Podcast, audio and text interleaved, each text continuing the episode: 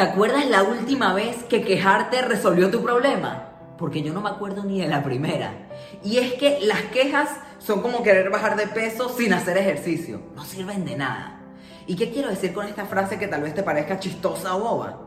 Lo siguiente. Imagínate que tú repites la siguiente frase. Ay, estoy gordo, estoy gorda, quiero bajar de peso, no me gusta mi cuerpo. Y vas y lo repites, no una, no cinco, no diez, lo repites cien veces. Si luego de esto decides no hacer ejercicio, te tengo una gran noticia. No vas a rebajar ni un gramo. Similarmente, puedes tener un problema y vas y decides quejarte no una, sino cien veces.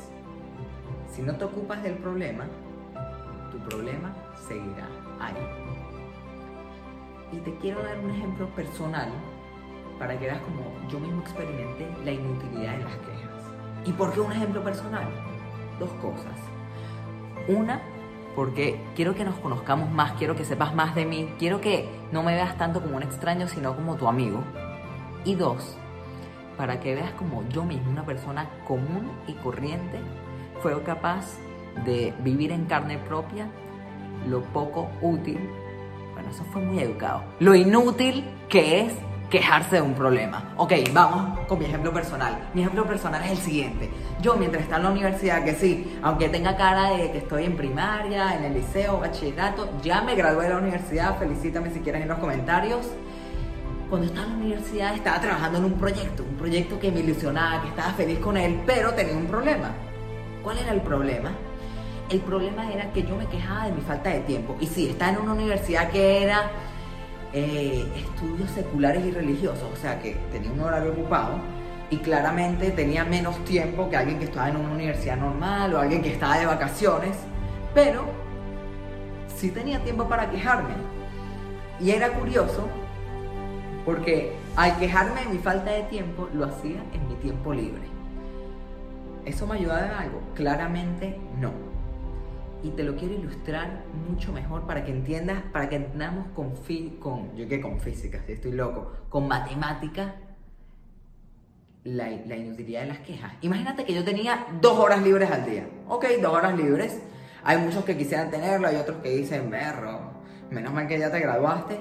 En fin, tenía dos horas libres al día. De esas dos horas libres, imagínate que al principio de mis dos horas libres, cuando ya por fin podía trabajar en mi proyecto, empiezo, Ojalá tuviera más tiempo, de verdad que odio mi vida, odio tener tantas clases.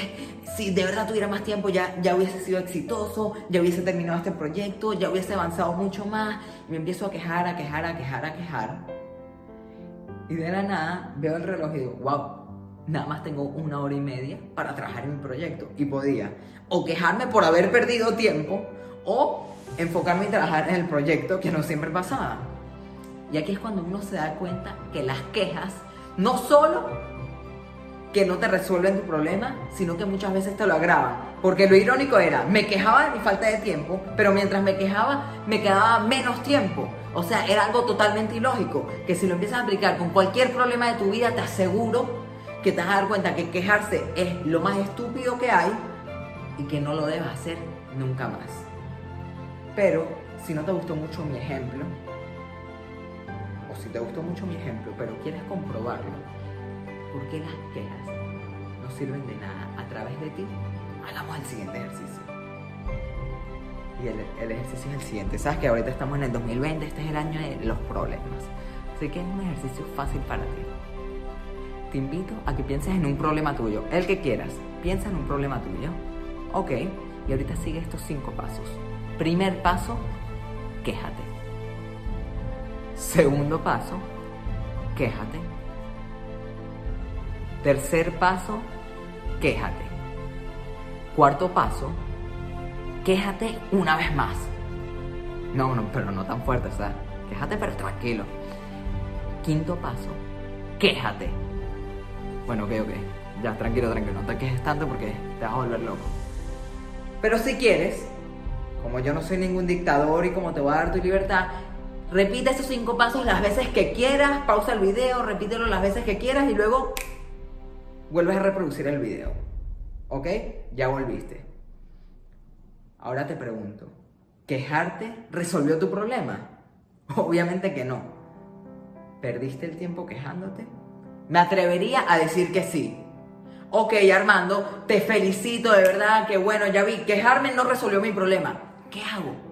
¿Qué hago, Armando? Este problema igual es muy fuerte, igual, igual me afecta, igual me tiene mal, igual no me está dejando seguir con mi vida o me está frustrando. ¿Qué hago con ese problema? Ok, hay tres cosas que quiero que hagas. Primera cosa que quiero que hagas cuando te, enfrentas a cualquier tipo de problema y ese mal llamado quejas intente atacarte a ti. Primera cosa, aprende la lección de por qué el problema te está sucediendo. No tienes que ser ningún profeta para saberlo, simplemente aprende. ¿Qué puedo hacer con este problema? ¿Qué aprendí? ¿Qué aprendí para, para mí si tengo que hacer algo en el futuro para que no me vuelva a pasar? ¿Cómo le puedo sacar esta lección y ayudar a otra persona que está pasando por lo mismo o puede llegar a pasar por lo mismo? Aprende una lección y vas a ver que no fue el problema. Segundo, y aquí es algo simple que todos le diríamos a otra persona, pero cuando el problema es nuestro, no, parece, no nos parece tan claro. Pero el segundo es así. Si tu problema es solucionable, ve y solucionalo. Así de simple. Y te voy a dar un ejemplo rapidito y, de la vida. Imagínate que, ok, estamos aquí, tú, tú y yo.